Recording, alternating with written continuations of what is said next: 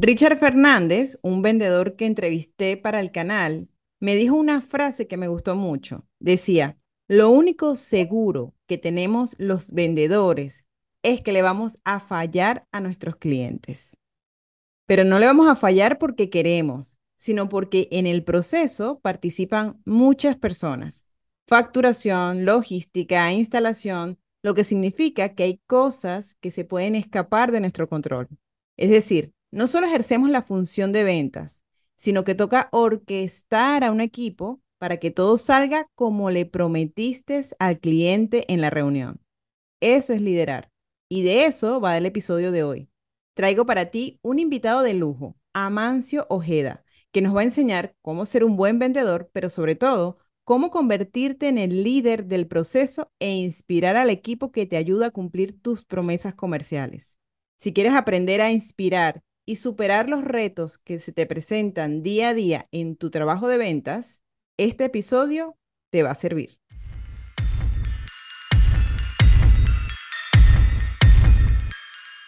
Bienvenidos a Detrás de la Venta B2B, el único podcast que te acerca a los tomadores de decisión del sector industrial para dar a conocer qué aspectos evalúan a nivel digital en los proveedores. Aquí encontrarás entrevistas y herramientas para llevar tu proceso comercial al mundo digital. Detrás de la venta B2B con Karen Torres. Bienvenidos al episodio número 78 de mi podcast Detrás de la venta B2B. Hoy vamos a aprender a ser líderes, entender el concepto, hacerlo nuestro y convertirnos en lo mejor que podemos ser para quienes nos rodean. Y para eso tengo un invitado especializado en el tema, Amancio Ojeda. Es facilitador de procesos de aprendizaje organizacional con énfasis en liderazgo. Autor de los libros Líderes que cuentan, se cuentan, Ponte en acción y Personas compran líderes que escribió junto a Carlos Rosales. Es paisano venezolano y además tengo la fortuna de tenerlo como compañero de EDBE Escuela de Ventas. Así que como dicen aquí en México, Estoy con el mero mero de liderazgo. Bienvenido, Amancio. Muchas gracias por estar aquí en este episodio de hoy. Gracias, Karen. Gracias por la invitación. Gracias por la deferencia. Y cuando hablemos de liderazgo, hay que voltear a mirarte, más que verme a mí. Lo primero que vamos a aclarar en este episodio es qué es liderazgo, porque, bueno, cada quien tiene su propio concepto. ¿Y qué crees que debe aprender el vendedor de ese concepto de liderazgo? Bella pregunta que, me encanta porque te la voy a responder de dos maneras. La primera es teóricamente, y, podemos utilizar la definición de Blaine Barley, que es una definición completa, corta pero muy completa, que dice, liderazgo es llevar a las personas donde no irían solos. Liderazgo es llevar a las personas donde no irían solos.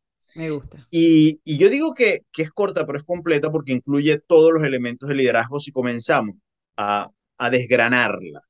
Ahora, una metáfora que a mí me encanta y que tiene que ver con el vendedor es, imagínate que eh, yo te invito a cruzar un bosque. Pero para cruzar el bosque, como en todos los cuentos, el bosque tiene las cosas que ocurren en la oscuridad, tienen al lobo, eh, tienen los desafíos, pero también tienen los lagos, también tienen las flores, también tiene eh, la belleza, la frescura. Entonces, el, el liderar es invitarte a cruzar un bosque y te tengo que vender el bosque. Te tengo que vender el proceso, el camino, el decirte que sí es verdad que vamos a tener desafíos, que sí es verdad que pueden aparecer tigres y leones, pero también es verdad que nos vamos a montar en una barca que vamos a navegar y que vamos a llegar al otro lado del lago y nos vamos a conseguir con un paraíso. Ese ejercicio de no solamente contarte el proceso, sino venderte el proceso, es lo que tiene que aprender el vendedor. Quien en su proceso de liderazgo, él tiene que vender el proceso. Y, y, lo hace, lo hace, pero lo hace más que todo con sus clientes, o sea, que le explica esto es lo que va a pasar, nosotros le vamos a ayudar a, ayudar a, a lograr ese objetivo, así que de cierta forma, en nuestro proceso somos líderes dentro de nuestro proceso Claro, comercial. porque cuando haces eso, estás liderando. Exactamente. Ok, y tú sabes que hay vendedores que son muy exigentes en sus procesos y ellos quieren, quieren las cosas bien hechas porque son exigentes, son, son exigentes con ellos mismos y quieren que su proceso sea tan pulcro como lo están vendiendo. Y esa actitud a veces es bien recibida por algunos, porque me encanta, porque ya sé que puedo confiar en él, porque todo lo que se propone siempre lo hace bien. Pero también es rechazada por otros, porque ya sabes, tú sabes, significa que me, me, estás exigiendo más a mí. Entonces, esa actitud de, de exigencia, de hacer las cosas como con cierta metodología, ¿cómo se puede transformar en inspiración y no en rechazo o miedo de la otra persona. Porque, ay, ahí viene este, este siempre exige. Mira, eh, la calidad siempre tiene que ser bienvenida. Y, y ojalá que no solamente los vendedores, sino que los clientes estén conectados con hacer las cosas bien. ¿eh? Ahora, el gran tema no es la exigencia por la calidad o la exigencia por hacer las cosas bien. El gran tema es cómo lo estás haciendo. Y probablemente tú dijiste la palabra clave, ¿cómo hacer para que esto sea una inspiración? Bueno, porque no puedes vender solo la calidad. No puedes pensar que la calidad te la van a comprar porque tú decides que, quieren que te las compre. Tienes que mostrar el beneficio, el resultado final de tener calidad. Es decir, de que si tenemos un proceso que es muy exigente, que es muy detallado, que, es muy preciso y que queremos un orden en este camino, esto me tiene que llevar a un resultado superior a no hacerlo. Es como cuando tú le quieres vender a tu hijo adolescente o a tu hija adolescente que arregle su habitación. Mm. Si tú quieres imponerle el que arregle la habitación porque la habitación está arreglada, la va a hacer siempre cinco minutos antes que llegues a casa de manera de poder eh, cumplir con la tarea que me puso mamá o papá, si la hace. Ahora, si tú le vendes los beneficios de tener una habitación ordenada, si tú le muestras que el orden te genera unos resultados superiores, y le das el ejemplo además, probablemente vas a lograr que ese adolescente lo haga por propia voluntad y que, busque sus maneras de ordenar las cosas. Ok, entonces sería más bien, o sea, eh, referente a esto que me estás diciendo, es encontrar en qué se va a beneficiar el otro para que lo tome como bien para él también, para que acepte tu, tu, tu, proceso y tus exigencias. Diga, ah, bueno, a mí me gusta porque él me enseñó que ahora puedo hacer las cosas de esta manera y esto me va a llevar a este resultado que a mí también me favorece. Tal cual, tal cual. Y, Empatía. Y, fíjate que, que cuando mm, un vendedor logra, o un director comercial, o un gerente de una compañía, un, o un comprador, comienza a exigir que el proceso tenga una rigurosidad, tenga un cumplimiento específico. Lo que está pidiendo él es, vamos a ajustarnos a la manera de hacer las cosas que me generen un resultado mejor al que vengo sosteniendo. Cuando tú veas a alguien exigente, es porque detrás de él hay una cantidad de fracasos, hay una cantidad de mm. no resultados que quiere evitar. Y eso habla entonces en teoría muy bien de la persona. Y, si tú te das cuenta de eso, comienzas a venderle por ese camino. Comienzas a venderle por los resultados que sí se pueden dar, porque no vamos a cometer los errores que ya cometiste. Exacto, hay que aprender. O sea, además, como tú dices, la calidad no es un problema. Decir que, pero hay mucha gente que no le gusta, como, es que este es muy exigente y tiene muchas reglas, es muy cuadrado, ¿sabes qué dice? Es que es muy cuadrado y no permite como imperfecciones. A ver, tú sabes que eh, cuando hay algo que te molesta, que lo he ido aprendiendo con mi terapeuta, dice, cuando hay algo que te molesta, enfréntalo, pero tú no enfréntalo con la persona, enfréntalo tú, o sea, como escribe y di, ¿esto por qué me está molestando? Y dale la vuelta para que le cambies la forma de ver las cosas y, ya de verdad fluya.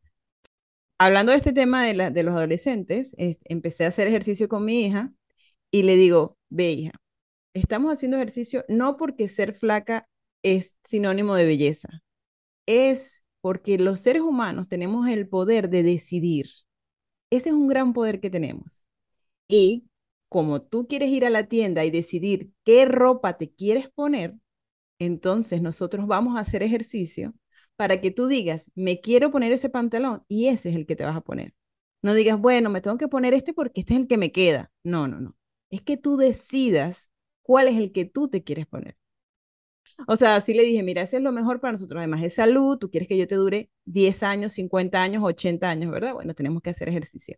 Sí, bueno, ahí cada una va con su propio objetivo, pero como tú dices, o sea, es como darle la vuelta y no meterle en la cabeza el concepto de ser delgado es sinónimo de belleza, sino de, desde otra perspectiva. Así que me gusta eso de, de tratar de entender, pero bueno, también te puedes pensar como qué cansado tener que estar analizando a cada persona para tratar de darle el mensaje que realmente lo haga feliz. O sea, ¿no es cansado eso?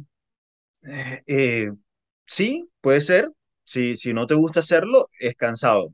Eh, si te gusta hacerlo, no es cansado. Pero al final hay cosas en el liderazgo, en las ventas, en las compras, en el mercadeo, en la psicología, en el mundo hay cosas que tenemos que hacer que no nos gustan.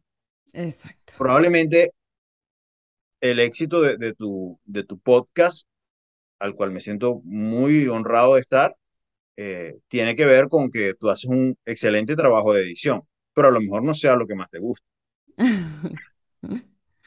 pero hay que hacerlo. Entonces, eh, en términos de liderazgo también, conectarme con el uno a uno, poderte mirar a los ojos y entender un poco cuál es tu realidad y qué es lo que a ti te inspira y qué es lo que te desinfla y qué es lo que te gusta y qué es lo que te motiva, va a generar una diferencia en mi liderazgo. Claro, vale. Sí, sí, definitivamente. Además, estamos conectados. Todas las personas eh, influimos en el otro. De hecho, mira, yo acabo de terminar de leer el libro de los cuatro acuerdos de Don Miguel Ruiz. Me encantó. Creo que todo el mundo tiene que leerse ese libro para entender y ser feliz, de verdad, para ser más feliz sin tanto prejuicio, sin tantos miedos y ser la, la palabra de impecable con la palabra. Me gustó ese concepto de ser impecable con la palabra porque la palabra tiene poder y no solamente poder sobre los demás, es, es lo verdugo que podemos ser nosotros mismos con nuestras propias palabras hacia nosotros mismos. Entonces, entendiendo eso, que si, si las palabras tienen poder y nosotros queremos ser empáticos con el otro, entenderlo, saber que podemos hacer feliz a alguien es mejor decisión que tratar de hacerlo sentir mal.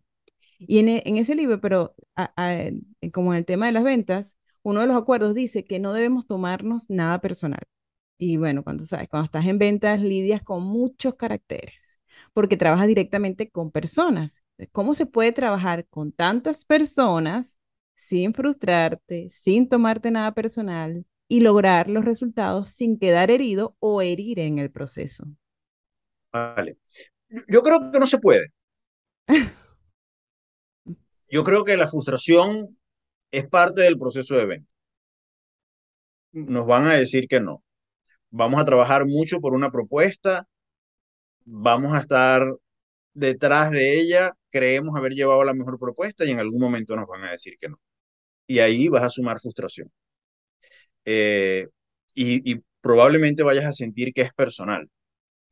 Eh, yo creo que la, la, la mirada que más ayuda es que el vendedor entienda que cómo hace para recuperarse más prontamente de la frustración.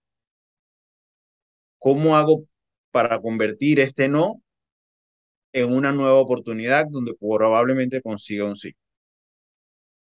Entonces, eh, efectivamente, y yo estoy de acuerdo con los cuatro acuerdos, valga la reiteración, y, y en este acuerdo de no tomarme lo personal, entiendo que probablemente yo hice cosas que no vendí, pero no es en contra de Amancio, es en contra de lo que dejé de hacer como vendedor, en mi rol de vendedor. Que a lo mejor eso no me ocurre en mi rol de jugador de baloncesto, o no me ocurre en mi rol de papá, o no me ocurre, en, pero en el rol de vendedor, en esta oportunidad tengo un espacio para aprender. Y allí es donde yo comienzo a ver que no es personal, que no es en mi contra, no es que Amancio se equivocó, cometió un error y por eso no le compré, no. Sabemos que la, la venta es multifactorial y en ser multifactorial, probablemente yo sí tenga algunas responsabilidades, pero no soy culpable. No todo me corresponde a mí. Hay espacios que tiene el comprador, hay espacios que tiene el mercado, hay intervenciones que tienen las posibilidades que tengo que sencillamente no voy a lograr la venta. Me van a decir que no, me voy a frustrar, pero lo que no puedo es asumir eso como una sentencia. Mm. Cuando yo lo asumo como sentencia, me frustro a tal nivel que no lo puedo manejar y después no quiero salir a vender más.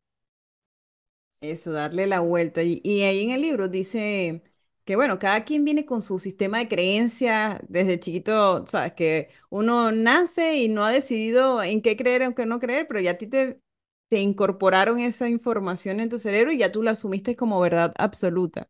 Entonces, entender que cada persona que tienes de enfrente tiene su propio sistema de creencia y por lo tanto, sus, este, eso que te puede herir es de ellos, no tuyo así también como parte para evitar eh, asumir las cosas y no tomarse nada personal. Yo de verdad le recomiendo, si me estás escuchando, vaya, es más, lo publiqué hasta en mi perfil porque me encantó, me encantó ese libro, creo que todo el mundo tiene que leerlo para, como dice él, traer el cielo a la tierra, definitivamente.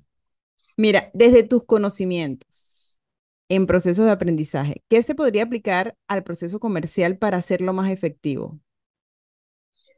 Wow, es una pregunta totalmente eh, global. Hay, hay mucho que se puede aplicar. Eh, ahora, para hacerlo más efectivo, si yo lo tengo que llevar desde el mundo del liderazgo, tiene que ver con la capacidad o la competencia que desarrolla el líder para influir, intervenir en la conducta del otro y que me compre. Eh, voy, a, voy a explicar esto en, detalle. En el modelo liderazgo ecléctico, en el pilar, son cuatro pilares. En el pilar número tres está la intervención de la conducta humana. Es decir, allí yo sostengo que no es solamente influir, es además ayudar a que el otro cambie de conducta. El líder tiene esa tarea y esa es una tarea interesantísima y hay miles de herramientas, desde el coaching hasta la teología, desde las constelaciones familiares hasta la psicología positiva, este, desde los cuatro acuerdos hasta... La Biblia. No lo sé, hasta la Biblia, hasta el psicoanálisis. Es decir, herramientas para intervenir la conducta humana hay mil.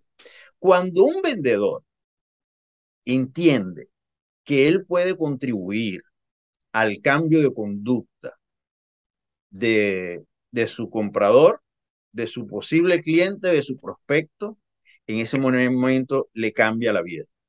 Porque al cambiar la conducta, el otro de manera inconsciente está en deuda contigo y se genera una relación de gratitud mayor y comenzamos entonces a vender de manera diferente.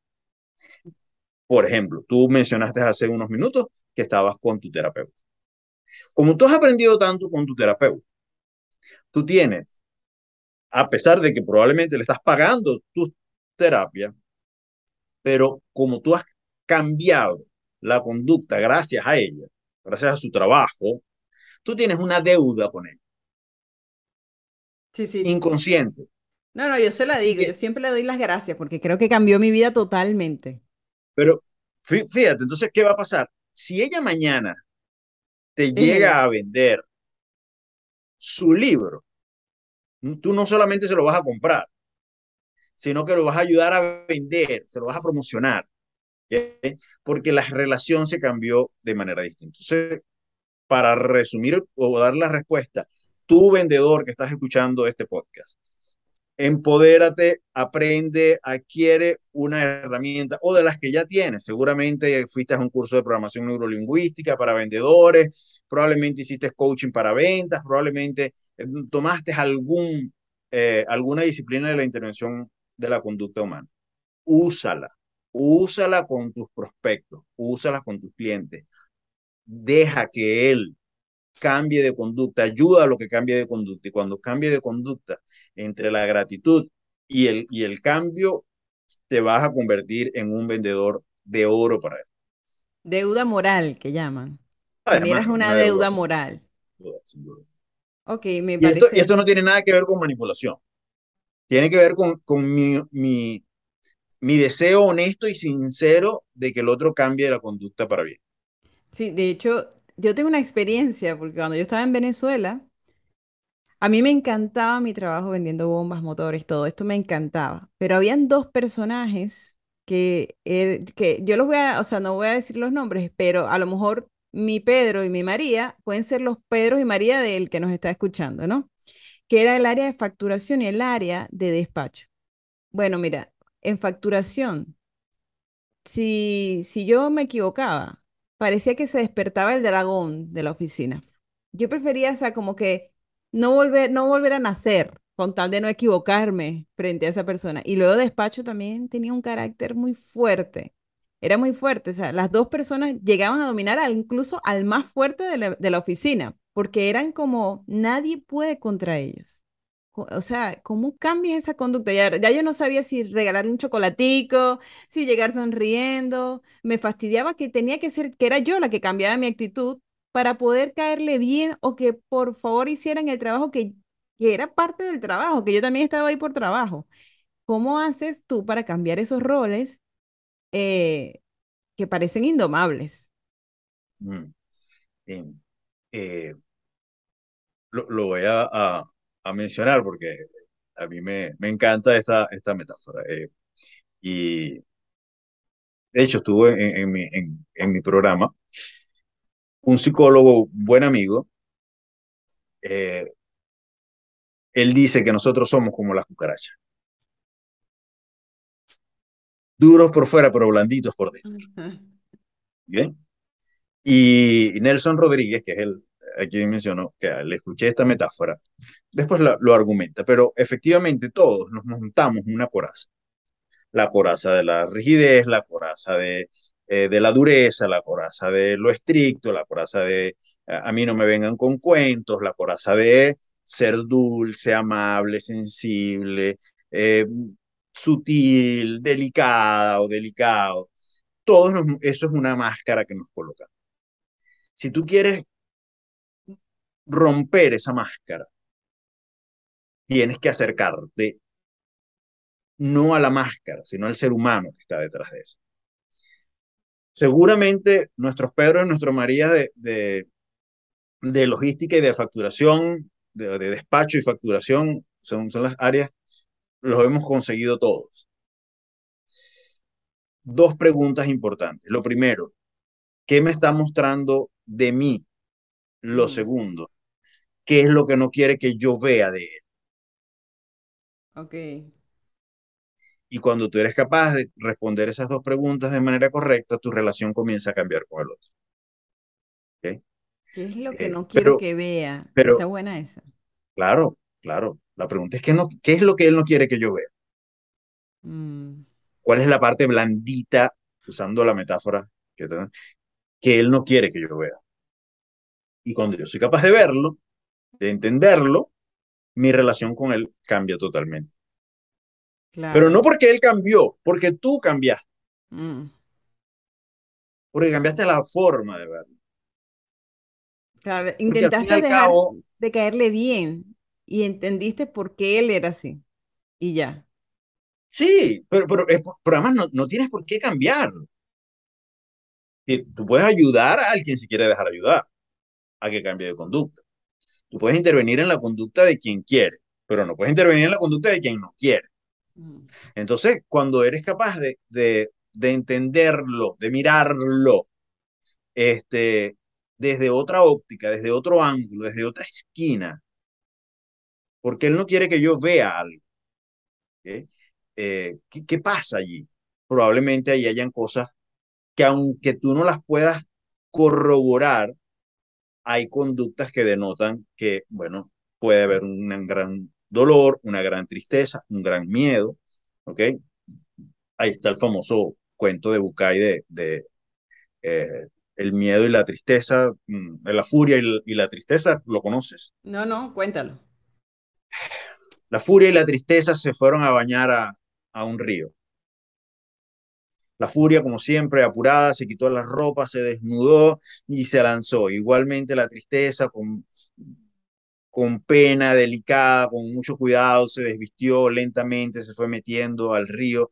Y la furia, que siempre anda apurada, sale rauda y veloz, se pone la ropa que consigue y sale a, acabar con el, la tristeza en su parsimonia, en su calma. Se da cuenta que al salir lo que estaba era la ropa de la furia. Así que cuando veas a alguien con una gran tristeza, probablemente lo que tengas es una furia por dentro. O mm. cuando veas a alguien que tiene una gran furia, probablemente lo que lo invade es una gran tristeza. Qué fuerte. Es verdad, a veces este, juzgamos, pero hay, y la otra pregunta es peor. ¿Qué estoy viendo de mí en la otra persona? Porque eso es lo menos que queremos. O sea, no, yo no soy amargada, ni yo soy obstinada, ni, ni trataría a nadie así. Esa, esa pregunta es, es bien interesante. Así, ¿qué estoy viendo de esa persona en mí? Sí, y, probablemente tú dices, eh, honestamente, yo no soy amargado.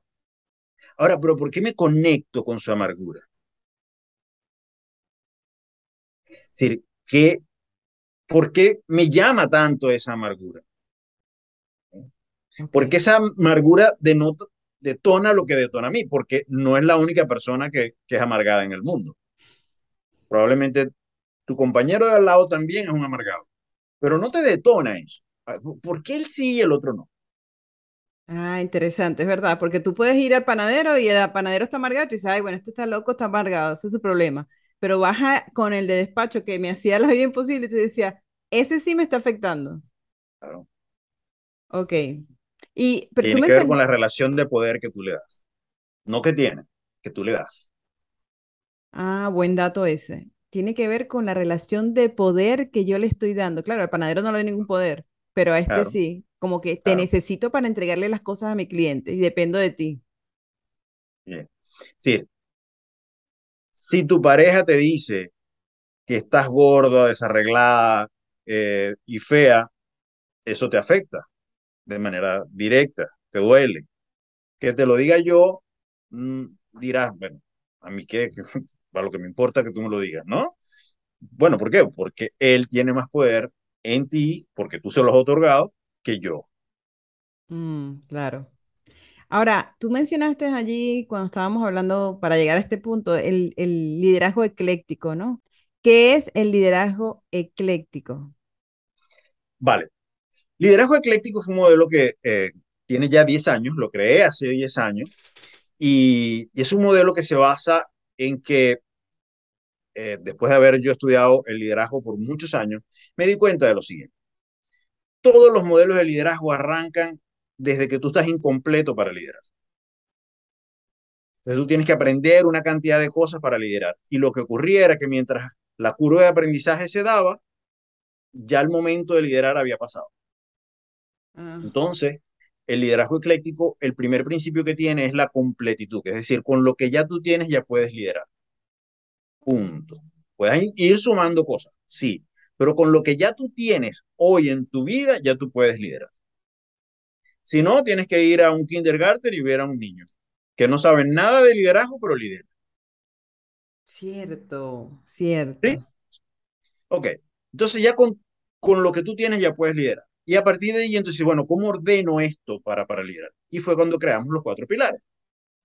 El pilar número uno, que es la intervención, de la, eh, perdón, el inventario personal. Es que hagas un inventario, como haces un inventario del, del cajón de, tu, de tus medias y sabes cuántas tienes, de cuántos colores, y sabes que hay unas sucias y sabes que hay unas que están mingas, como decimos en Venezuela, ¿no? Este, Y entonces ya tú sabes, haces un inventario de tus competencias técnicas y sociales, de tu hobby, de tu personalidad, que se llama personalidad al carácter más temperamento, te dan las, características de personalidad, eh, tus pasiones, tus hábitos, porque con todo eso vas a liderar, con todo lo que tú eres. Haces un inventario de tu equipo, con quienes cuentas, y luego en el contexto. Y ese es el pilar número uno, el inventario. El pilar número dos es el modelo de gestión. Es decir, cómo te propones a crear los resultados, cuál es el camino que vas a hacer, cuál, cómo vas a definir los indicadores de gestión, cuál es el modelo que vamos a utilizar, eh, cuál es la visión que tienes para llegar, todo esto serie. El pilar número tres es la intervención de la conducta humana, que ya hablé hace un ratico de ello, y es apoderarte de una herramienta que te permita contribuir a que el otro cambie de conducta. Y finalmente, la innovación. Es cómo estás innovando. Y no es que el líder tiene que ser el más innovador. Y el pilar número cuatro, el pilar número cuatro es el de la innovación. Es decir, cómo estás innovando. Y no es que el líder tiene que ser el más innovador, es que el líder tiene que crear espacios para que la innovación ocurra. Esos cuatro pilares constituyen el modelo liderazgo ecléctico. Durante el proceso del modelo liderazgo ecléctico, lo que queremos que te responda eh, es que, ¿cuál es tu estilo de liderazgo? Porque esa era una pregunta recurrente. Yo le preguntaba a los gerentes, a los directores, a los supervisores, a los jefes, ¿cuál es tu estilo de liderazgo? Y comenzaban a patinar. Y comenzaban a decir, este, bueno, yo soy democrático, pero soy exigente, pero soy no sé qué, pero soy no sé cuándo. Pero no, no, no, no. Eso es un modelo, eso es un tipo. ¿Cuál es tu estilo?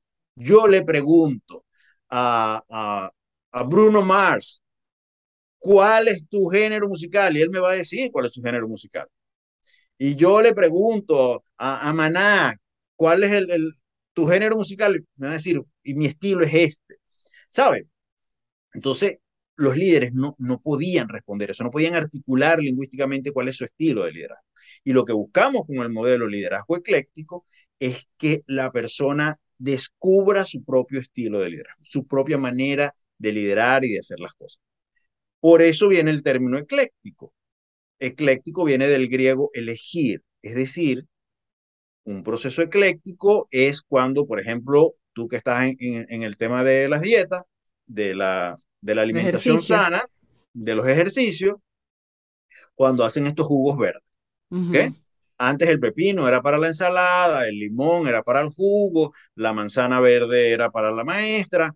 O sea, cada uno tenía su a alguien se le ocurrió que si combinabas manzana verde, le ponías pepino, celery este, y, limón, entonces eso mm, ayudaba a, a mejorar la, la oxidación de, de, de, la sangre y todo. De la sangre y toda esta serie de cosas y venía todo el, el proceso de los beneficios. Eso es un jugo ecléctico.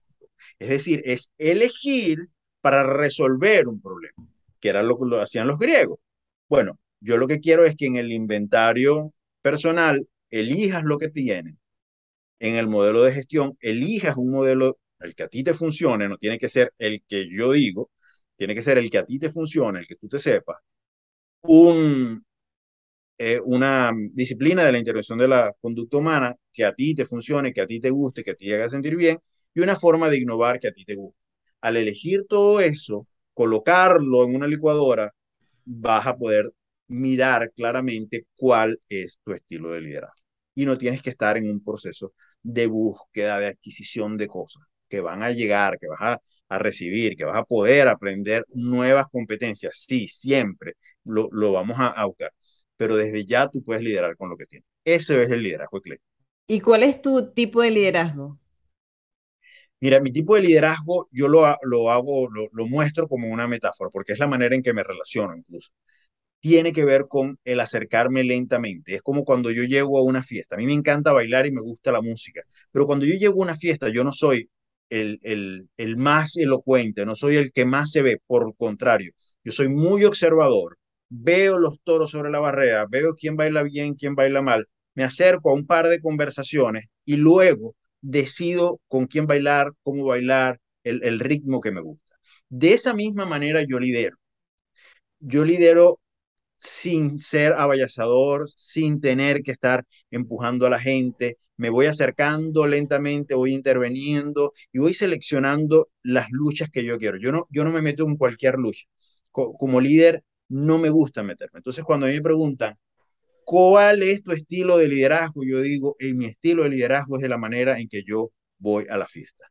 No voy a la fiesta a ser el protagonista. Voy a la fiesta a disfrutar, a pasarla bien, a gozar, a conocer gente y a regresar para mi casa sano y salvo. Sigiloso. Tú vas sigilosamente observando. Sí, sí. Yo soy un buen observador.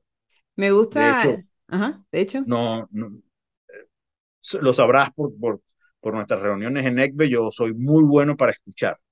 Eh, me encanta escuchar y, y, lo disfruto además, no es una cosa que yo hago porque en el líder hay que escuchar o porque no, se me, se me ha dado siempre. De hecho, yo en la adolescencia eh, era el, el, paño de lágrimas de mis amigas en el, en el colegio. Incluso las que me gustaban, que me contaban que el otro no le hacía caso, yo sufría en silencio. Ok, bueno, pero está bien, entonces ese es un estilo. Me gusta lo del inventario, ¿sabes? No esperar como, no, tengo que hacer siete cursos de liderazgo para saber que soy líder. Cuando tú desde el momento que ya puedes tomar decisiones y que eliges, ya eliges desde tus valores, de tus fortalezas, de lo que crees que eres bueno, ya tienes tu propio estilo. Y luego, tú sabes que en la empresa donde yo trabajaba, la persona que, que bueno, el, el dueño de la empresa me parecía tan visionario porque él era innovador, pero no solamente a través de sus ideas, es que él te decía, a ver, vamos a hacer un modelo de creación de empresa. ¿Qué crees tú que se podría hacer en la empresa para que mejore? Entonces, no era, no era como, si ustedes quieren lo hacen, no, es que era obligado y todos entonces era como emocionante porque uno se sentía tomado en cuenta. Y si ¿de verdad tú vas a tomar mi idea para implementarla en esta empresa? Claro, porque somos socios, porque todos trabajamos en esto y porque todos nos vamos a beneficiar de este producto tuyo. Y era como, no puede ser. Entonces, claro, ya para mí era, eres mi líder. eres mi líder, pero era porque él innovaba a través de nuestras ideas y nos hacía sentir especiales. Así que me gusta eso, que la innovación no tiene que venir solamente de ti, es tomar como lo mejor de las personas que todas tienen demasiadas fortalezas y tomar, hacer hacerlos más fuertes en su propia en su propio ser, pues. Pero es que es una soberana estupidez que un líder crea que él puede ser el más innovador. Es un acto de soberbia gigante, porque definitivamente dos, tres, cuatro, cinco cabezas van a pensar mejor que uno. Totalmente. puedes tener, tú puedes tener una gran idea y esa idea siempre va a ser mejorada si se la cuentas a una persona. Y va a mejorar si se la cuentas a dos. Y va a mejorar si se la cuentas a cinco. Y si todos participan y cohesionan para poder eh, llevar esta acción a cabo, va a ser muchísimo más potente y mucho más poderoso. Cuando tú ves un líder que él quiere tener todas las ideas, huye. Porque no es líder, ese es eh, dictador. Eh, por lo menos quiere imponer su verdad. Ok. Bueno, y en ese mismo orden de ideas, hay una frase que yo vi en tu perfil que decía, los líderes saben que no importa cómo te miren, que no importa si sientes atrás unos ojos que te vigilan, incluso si no ven lo que haces. Los líderes saben que servir a una visión va más allá de las miradas miopes. ¿Cómo, cómo, cómo conjugo ahora eso de escucho las ideas, pero también creo en las mías y las defiendo? Claro, porque eh, primero hay que entender que el liderazgo es un acto de servicio. Y los líderes están llamados a servir más allá de, de unas circunstancias en particular. Cuando comenzamos a, a, a, poner más atención a lo el qué dirán, a cómo me estarán mirando, a estará bien lo que digo o lo que no digo. Si yo tengo un objetivo superior, eso es lo que me tiene que mover. Eso es lo que me tiene que inspirar a mover a la gente para allá. ¿okay? Más allá de mí. Cuando tú te desgastas en, en, en pensar cómo es que te ve la gente, cómo es que te interpretan, eh, y si te malinterpretan, comienzas a cambiar tu discurso, comienzas a cambiar el objetivo, pierdes el norte. Los Mm. líderes tienen que entender que están por encima de, de alguien, que algún detractor, que siempre los vas a tener, gracias a Dios, porque además te permiten ver cosas que a lo mejor no estabas viendo, ¿no? El famoso sombrero negro de, de Eduardo de Bono, ¿no? En los seis sombreros para pensar. Ok, entonces, bueno, es como entender que vas a tener detractores de tu idea y también qué tan eh, seguro estás de tu idea como para que no venga nadie a desmontarla por sus propias creencias. ¿sí? Y sobre todo que no te detenga, que no te detengas a mirar cómo te miran. Avanza, que hay gente que se va a sumar. Ajá, avanza, que hay gente que se va a sumar. Tú sabes que en el último episodio yo hablaba con César Castro sobre storytelling, ¿no? Y él mencionaba que, bueno, uno primero compra al mensajero y luego compra el mensaje. Eh, yo imagino que tú en tu experiencia has visto desfilar diferentes personalidades y eh, algunas han cautivado e inspirado a otras personas. ¿Qué características tenían estas personas que han sido como las más cautivadoras que la gente les ha comprado el mensaje solamente por ser ellos? O sea, ¿qué, cómo hay que ser? O no digamos que esa es la única forma, ¿no? Porque tenemos que hablar de cada quien tiene sus propias personalidades, pero dentro de las que más cautivan, me imagino que habrá como ciertas particularidades que lo hacen como a lo mejor no es el más simpático, pero es que todo el mundo le termina creyendo. A lo mejor no es la ale- pero a la gente le, le, le compra. ¿Qué hace? ¿Qué tiene de virtud? Sí, yo, yo creo que hay, hay muchas que se pueden mencionar, ¿no? Y, y una, yo creo que es la, la capacidad de, de vincular, de, de vender, que lo que te digo tiene que ver conmigo, ¿ok? Eh, sin necesidad de que sea u- un acto de egocentrismo. Eh, es decir, yo puedo contarte que los ejercicios son realmente sanos porque yo de alguna u otra manera en algún momento eh, estuve obeso y decidí bajar de peso para adquirir salud por esto. Entonces, bueno, eh, digamos que hay un sentido de coherencia eh, entre el, el, discurso y lo que soy como, como ser humano o lo que muestro ser como ser humano. ¿no? Por el otro lado es la, la capacidad de, de narrar. Yo, yo, creo que hay gente, eh, hay una, una escena en el, en el documental de Luis Miguel. Uh -huh. Me lo vi, me lo vi, para ver qué pasa. Lo viste. Entonces, fíjate, la parte es la siguiente. Cuando el papá está en la iglesia y descubre que Luis Miguel canta en el coro. Esa noche él lo va a llevar y le dice, ¿me vas a contar el cuento? A la mamá le dice, no, deja que yo lo acuesto, deja que yo acuesto al niño, deja que yo acuesto al niño. Y él va y habla con Luis Miguel. Y él le dice, ¿sabes qué? Tú tienes que cantar. Dice, porque tú tienes algo. Y le dice, papá, pero es que tú también cantas, le dice Luis Miguel. Y el padre viene y le dice, sí, pero tú tienes el ángel. Ah, que tú no tienes el yo. Tú tienes el ángel, que no lo tengo yo. Yo entrevisté a Wilfrido Vargas y le pregunté, le conté esto mismo que te estoy contando y le pregunté, Wilfrido, ¿el ángel existe? Y me dijo, sí. Y yo creo que una de las cosas Ya, pero que, que para quien no que sepa, ¿quién es Wilfrido Vargas? ¿Quién es Wilfrido Vargas? Para el que nos está escuchando, porque nosotros lo Vale. conocemos, pero para el que nos está escuchando, ¿quién es Wilfrido Vargas para tener la autoridad de decir que sí existen los ángeles? Wilfrido Vargas es el pionero, el innovador, el líder musical que llevó el merengue dominicano al mundo. ¿ok? Eh, se ha mantenido vigente desde el 70 hasta la actualidad.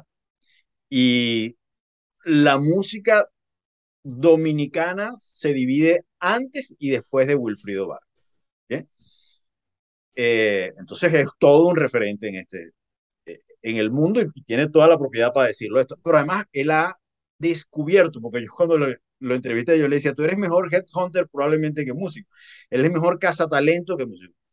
Bonnie Cepeda, Ruby Pérez, este, Eddie, Eddie Herrera, las chicas del CAN, todas han sido descubiertas por Wilfrido. Todos estos personajes fueron músicos de Wilfrido Vargas, entre tantos más. ¿okay? Bueno, dicho esto, vuelvo al tema del ángel para, para responder la pregunta. Hay gente que tiene el ángel. Y una de las preguntas que yo me he hecho es, bueno, ¿y cómo sé cuando yo tengo el ángel o cuando no lo tengo? Yo creo que es que el ángel llega en algún momento cuando tú estás contando algo que realmente te lo crees. Mm. Y fíjate que estoy diciendo, no es cuando algo es, es, realmente verdad, no, cuando algo que realmente te lo crees. Cuando tú estás en ese sentido, vamos a colocar este término de vibración en relación a lo que estás haciendo, a lo que está pasando y a lo que estás narrando. Los líderes que yo creo que a los que más le creen es cuando se posicionan entre comillas coloco esto de este ángel. Es decir, comienzan a narrar algo que ellos se lo creen tanto, ¿ok? Y que de alguna u otra manera está en, en sintonía con lo que la audiencia quería escuchar, inmediatamente ocurre la magia y te creen. Exactamente. Y además que hace realidad lo que dice. Con, entendiendo que es un proceso, pero lo hace realidad. Y digo, viendo así como recordando eh, algunas, eh, algunas escenas o películas, por lo menos como la del fundador, él sabía que él quería llegar lejos.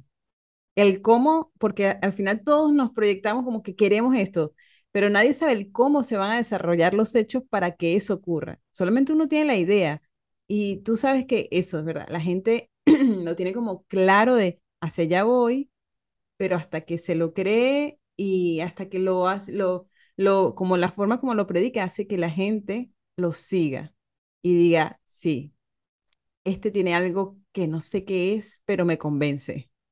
Ok, entonces esa, esa es una característica que cuando el vendedor que nos está escuchando, si quiere liderar y digamos que como haciendo un resumen, te encontraste con esta persona que te hace la vida imposible, es hazle creer algo en lo que tú crees de él, posiblemente, ¿no? Como para que sea más considerado contigo y se traten mejor. Es, tu cliente, cuando le vendes el producto, es dejar de decir, es que es el mejor producto, la mejor calidad, porque pareciera que estuvieras repitiendo como radio loco. Pero cuando tú dices, de verdad, yo te puedo garantizar con fe, te doy mi palabra, que esto que te va a pasar de verdad es bueno. Entonces el cliente también te lo compra. De verdad, definitivamente sí. O sea, la clave del líder es, es eso, cuando te crees lo que estás contando. Y, tienes de hecho, en ventas, en ventas, esto que estamos hablando se usa muchísimo. Es decir, pedirle al vendedor que está en formación, que lo hacemos, las famosas clínicas de venta, pero es solamente para, para mirar la coherencia, para mirar la credibilidad que tú tienes al, al momento de vender. Y, es fundamental que el vendedor eh, pruebe su discurso, mm, se venda en el espejo los productos que está vendiendo, defienda eh, con los dientes, con todas sus garras, su producto, su servicio o el bien que está ofreciendo. Tiene que probarlo, tiene que ensayarlo. Mira, Tony Robbins, que es un referente para, para los que estamos en el mundo del coaching, del crecimiento personal, este, del empoderamiento, de toda esa serie de cosas, eh, en sus eventos previos, él se prepara, él prepara su discurso. La gente cree que es improvisado, no es improvisado nada, ¿sabes? Él está preparado, ¿ok? Antes de entrar, lo practica. Hay un documental en Netflix que dice, se llama Yo no soy tu gurú, véanlo. él, él ensaya previamente. Es decir, nada sustituye a la preparación. Y entonces, para poder empoderarte, para poder que te pueda llegar el ángel, tienes que estar muy seguro, muy claro, ser muy coherente, tiene que estar allí y para eso hay que practicarlo, hay que articularlo lingüísticamente, decimos en coaching. Sí, vale, es la intención, o sea, ¿cuál es la intención que tienes con lo que vas a hacer? De hecho, lo, lo decía yo en estos días en un post, cuando vas a prospectar, ¿de verdad lo estás haciendo con intención? O simplemente como, ah, Amancio es un buen contacto. Hola, Amancio, quiero ser tu contacto. Si tú de verdad quisieras que Amancio fuera tu contacto, tú dices, bueno, yo voy a entrar en su perfil, voy a revisar su qué dice, de qué habla, dónde trabaja, de qué trabaja la empresa, para yo poder decirte, Amancio, vi que le escribiste un libro con Carlos Rosales de Personas compran líderes y me gustó, me gustaría ser tu contacto para seguir aprendiendo de ti. O sea, hay una intención, de verdad quiero caerte bien y quiero que tú realmente quieras aceptar la invitación. Y, y lo hago con intención. Y esa es la diferencia entre hacer las cosas en piloto automático y hacer las cosas porque quieres que se logre un objetivo. Y a veces en ventas, como hay tanta presión y hay, a ver, ¿cuántos visitaste hoy? ¿A cuántas personas, a cuántas reuniones estás apuntando? Que estamos en piloto automático. Hacer, hacer, hacer, hacer, hacer, pero es nada más como llenar números, no realmente hacer lo que hay que hacer. ¿Ok? Y si, y si hay algo que en este momento un vendedor tiene que aprender a hacer de manera profesional, de manera dedicada tiene que ver con la prospección inteligente, mm. prospectar realmente clientes calificados. El, el, el tiempo de desgaste en enviar mensajes, correos y llamadas de clientes que no son calificados es tiempo que vas a pagar luego al momento de llevar la propuesta, hacer el cierre, eh, la verdad es que, que es necesario. ahorita yo estoy en un proceso de, de, formación de un equipo para toda Latinoamérica, de una empresa australiana, y me dieron las responsabilidades de la consultoría a que forme todo el equipo de, para Latinoamérica que va a, a introducir una, una aplicación. Y estamos trabajando con, con todos los vendedores. Estamos haciendo ya el proceso de selección y, y, y de formación. Y estoy trabajando con los que ya estaban anteriormente. Y nada más con modificar el proceso de prospección, los resultados se están viendo fantásticos. Es que ahí es que empieza todo el juego de la venta. O sea, hay, vendedores que se quieren enfocar como cómo cerrar venta. Y para cerrar tienes que haber primero, o sea, tienes que primero tener al prospecto. Y eso hay que buscarlo. Eh, y creo que, eh, como, es, como dice Pablo, es un proceso que, que, no le, que no le dan la importancia que tiene. Ok, ya para finalizar, Amancio, ¿qué libro o película recomiendas sobre liderazgo para que nos está escuchando? Uh, puedo pasar. Bueno, al menos dos, pues. Dos horas. Bueno, si tengo que recomendar dos libros, voy a recomendar tres. Voy a recomendar Ponte en Acción, 72 formas de llevar el liderazgo. Líderes que cuentan, se cuentan. Personas compran líderes. Muy bien. no, son los míos no, pero, pero puedo recomendarte, por ejemplo, uno muy sencillito, pero muy bueno, que se llama 15 lecciones eh, de amor, pasión eh, y propósito, que eh, fueron las lecciones del biógrafo que estuvo durante 10 años, se convirtió en su compadre, de Nelson Mandela. Un libro. ¿Repite el nombre? 15 lecciones de amor y propósito. Ok. amor, acción y propósito. Así se llama. ¿ok? Eh, la verdad que es un libro exquisito, se lee muy rápidamente. Pueden también estar, si quieren una lectura mucho más densa,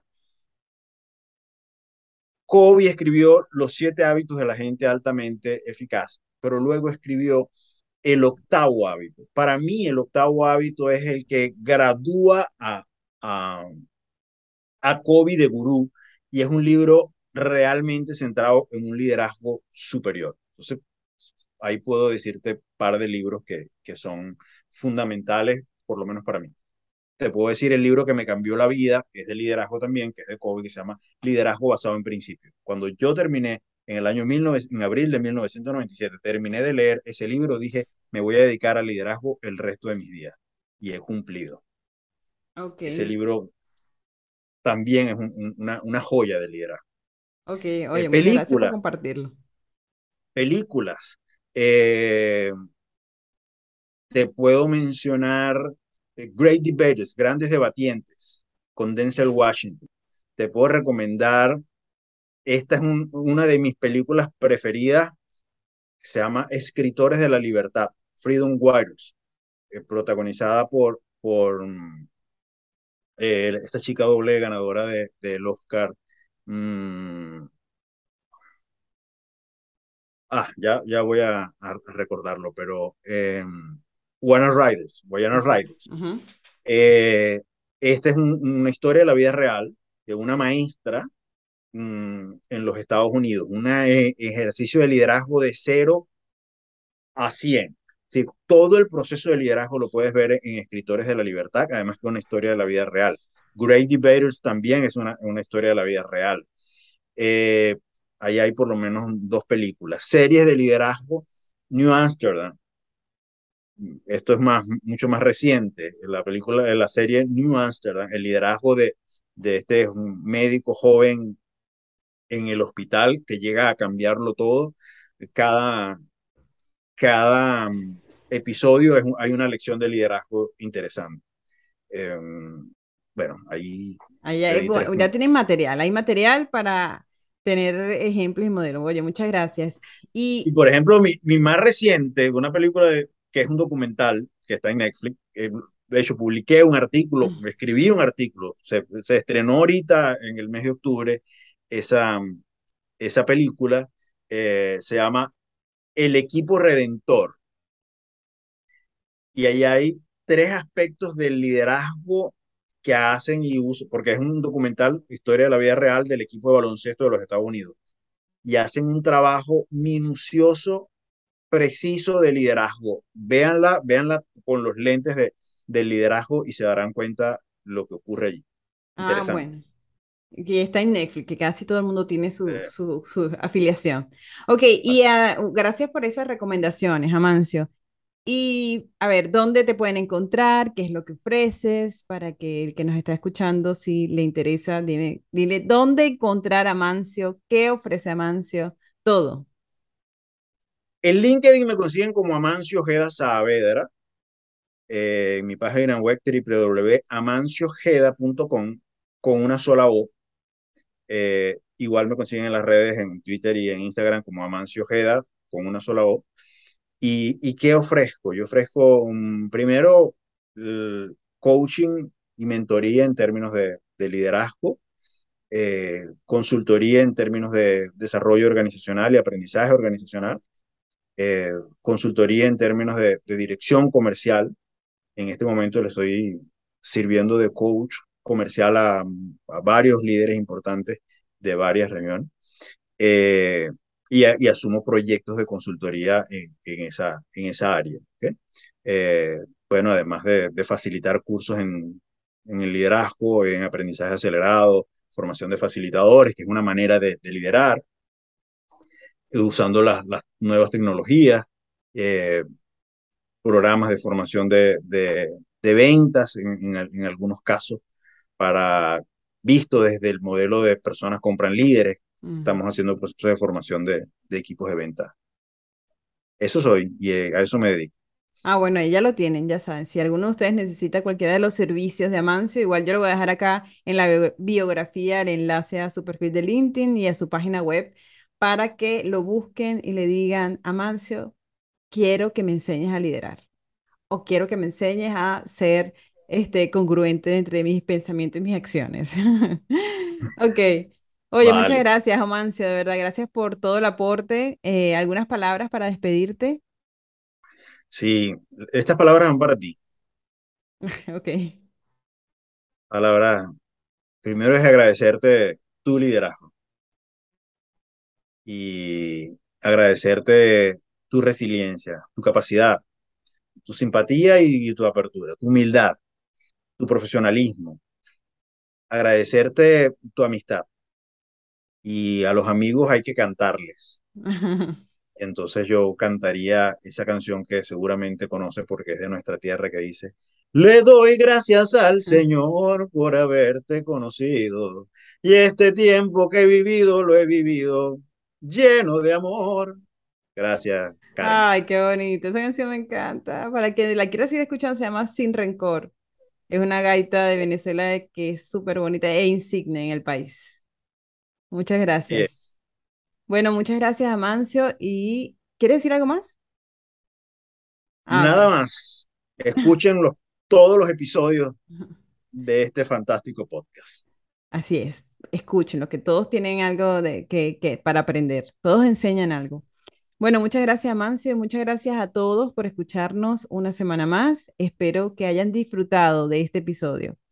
pueden eh, buscar a Mancio en el perfil de, de, esta, en la biografía, voy a dejar su perfil.